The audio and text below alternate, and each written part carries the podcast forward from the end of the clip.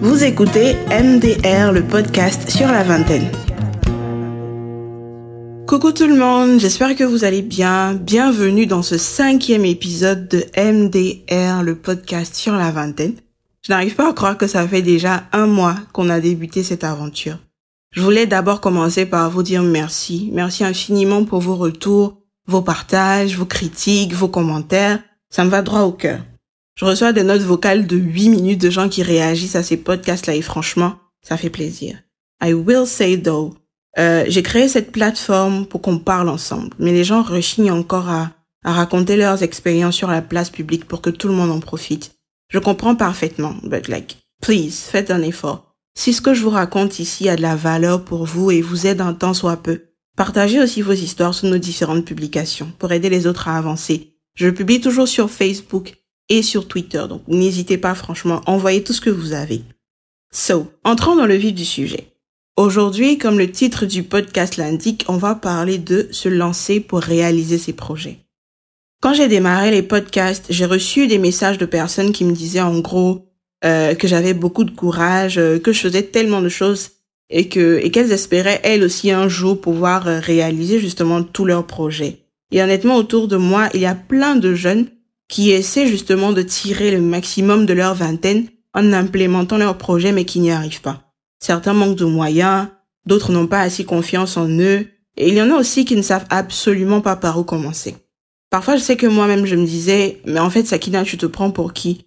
Toi, tu as quoi de particulier pour penser que tu peux organiser un TEDx ou encore commencer des podcasts pour partager tes expériences avec les autres? Le doute, il est présent et il est insidieux, ça je le sais. Du coup, je me suis dit que ce serait intéressant and helpful que je vous fasse une petite liste de leçons que j'ai apprises moi en la matière en réalisant les petites choses que j'ai à mon actif. Déjà, et je sais que mes amis vont dire que c'est l'hôpital qui se fout de la charité, mais je vous conseillerais de débuter par une seule chose. Aujourd'hui, moi, je fais dix mille choses à la fois. Je tiens mon site internet où j'écris des histoires, où je partage des découvertes, j'ai mes podcasts, mon boulot, mes cours. Ce sont des choses que j'adore faire, mais à part mon boulot, franchement, il n'y a aucune de ces choses que je fais en me donnant à 100%. Parce que justement, je suis trop dispersée. J'aurais pu écrire un livre, par exemple, et être une auteure publiée si j'étais plus concentrée. J'aurais pu avoir au moins 5 podcasts déjà enregistrés si j'étais à fond dessus. J'aurais même pu trouver un sponsor si je voulais, mais bon, je suis là à tâtonner entre toutes ces choses. Et c'est vrai que l'un des gros avantages, c'est de pouvoir passer d'un projet à l'autre au gré de mon inspiration mais franchement, je sais que si je n'arrête pas ça, il y a une chose que je n'apprendrai jamais et c'est l'autodiscipline. Donc mon premier conseil pour vous, regardez tous les projets que vous avez là et choisissez-en un. Donnez-vous à fond dessus. Vous pourrez ressortir les autres quand vous aurez assez de maîtrise et d'organisation dans ce que vous faites déjà. Now, comment choisir le projet à implémenter? Alors, il y a une amie à moi qui avait ce problème récemment. Mais en plus de ne pas savoir par quel projet commencer, elle manquait de confiance en elle-même. Du coup, je lui ai dit, prends le projet qui te fait le moins peur, celui pour lequel tu as le plus confiance en toi, et commence par celui-là. Quand tu réussiras à le monter, cette petite victoire-là fera que tu seras après plus à l'aise pour implémenter un projet plus ambitieux, et ainsi de suite. Autre chose, en choisissant un projet ou sinon en cherchant une idée de projet à réaliser, gardez deux choses en tête, votre vision et votre but. Quand je commençais à organiser TEDxium Sucro, j'avais tout juste 19-20 ans. J'ai démarré l'organisation en octobre 2015 par là, et l'événement a eu lieu en mars 2016.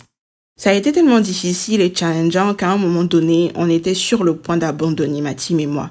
À quelques semaines du jour J, on n'avait pas de salle, pas d'argent, pas de sponsor, et j'avais perdu la moitié de mon équipe.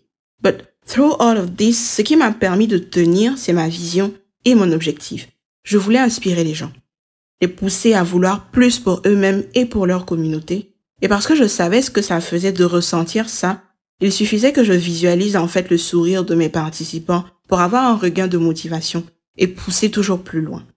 Donc soyez clair dans votre vision, au point de pouvoir justement l'imaginer et la visualiser, et ne perdez jamais de vue votre objectif principal. Ce sont des boussoles qui seront vraiment inestimables pour vous pendant votre aventure. Then, une chose qui m'a beaucoup aidé aussi dans les moments où je travaillais sur les projets, c'était euh, mon support system. J'ai trois ou quatre personnes comme ça dans mon entourage qui me servent de filtre ou de cobaye pour mes idées. Je leur en parle et elles m'aident à définir si c'est faisable, si c'est intéressant, comment m'y prendre et tout ça. Et ce sont des gens à qui j'accorde beaucoup de crédit et à qui je fais confiance. Parce que je sais qu'ils ne me veulent que du bien, qu'ils ont un bon sens critique, qu'ils sont intelligents et cultivés. Donc quand ils débriefent ce que je leur envoie, même quand c'est dur à prendre, je sais qu'ils font ça pour m'aider à m'améliorer. Et au finish, je suis toujours un peu plus zen quand ces projets-là doivent sortir parce que je sais que je les ai travaillés avec des gens de qualité.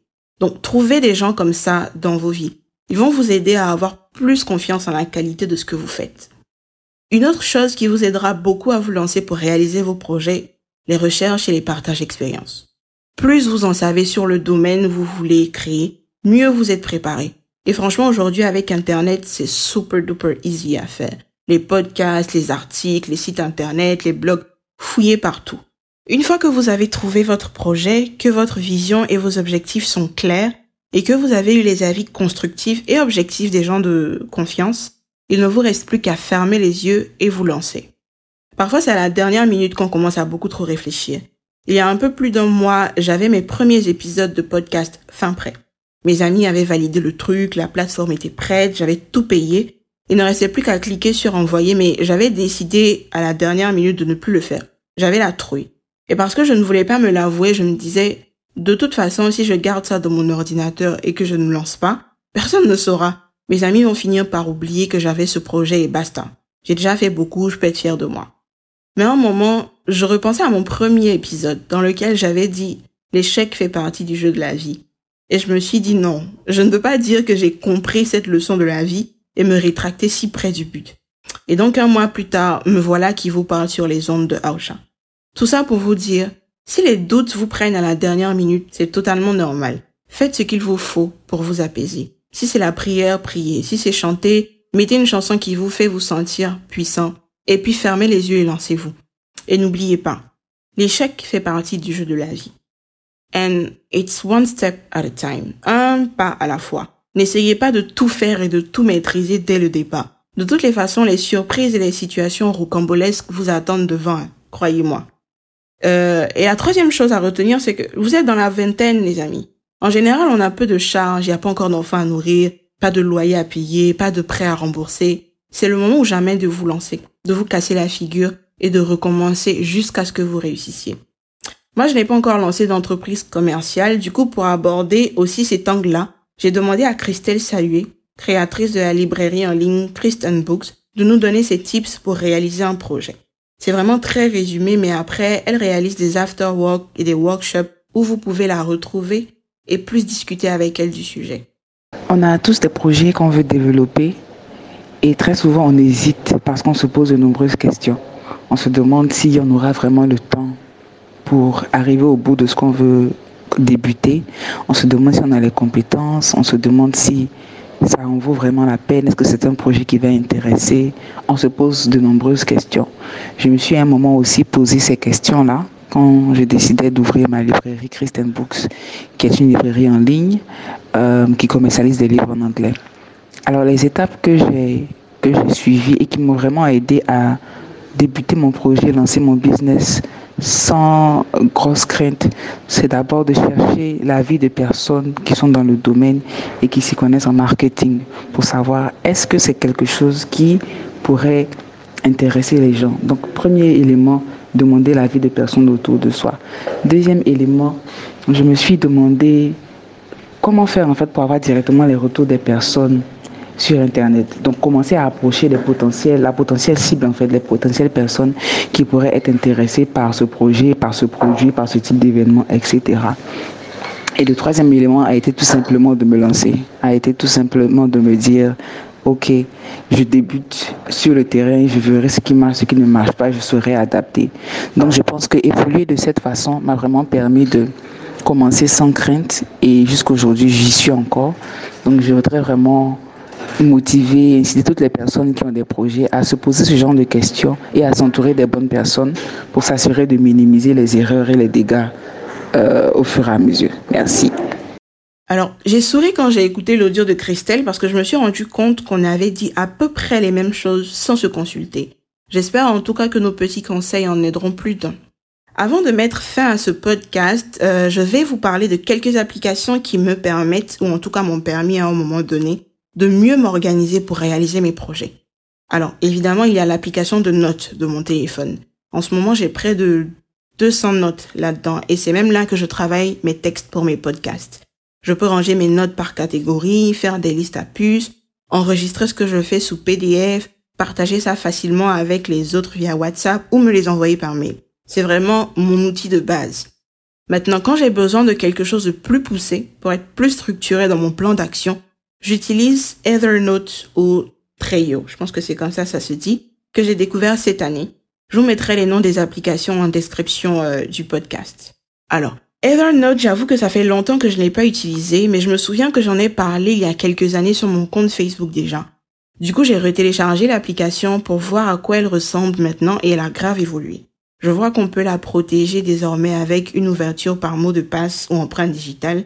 On peut ajouter des tags aux notes, euh, inclure des photos depuis notre galerie. Et maintenant, en plus des notes et des reminders, vous pouvez enregistrer des audios mettre des pièces jointes, écrire à la main, ce qui est super cool pour ceux qui ont des stylés par exemple. Euh, et en plus, il y a une version desktop que vous pouvez synchroniser avec votre version mobile. Donc c'est super chouette. Parlons maintenant de Trello. Avec Trello, on atteint, je pense, hein, le summum de tout ce que j'ai pu voir euh, en termes d'appli pour s'organiser. Déjà dans l'application, tu peux créer pour chaque projet que tu as ce qu'ils appellent un personal board. Donc, j'ai un personal board pour mon site internet par exemple, un pour mes podcasts, un pour mes projets d'écriture, etc. Et dans chaque board de projet, tu peux créer des cartes qui représentent, si vous voulez, euh, chaque grande action à mener pour implémenter votre projet. Et pour chaque action, donc pour chaque carte, vous pouvez lister vos tâches à accomplir, vous pouvez affilier des deadlines, des couleurs et tout ça. C'est vraiment super détaillé et les gens qui aiment être ultra organisés, vous allez adorer ça. Voilà, nous sommes à la fin de ce cinquième épisode de MDR, le podcast sur la vingtaine. J'espère que vous avez kiffé cette session. Je vous revois dans une semaine, Inch'Allah. Et d'ici là, portez-vous bien.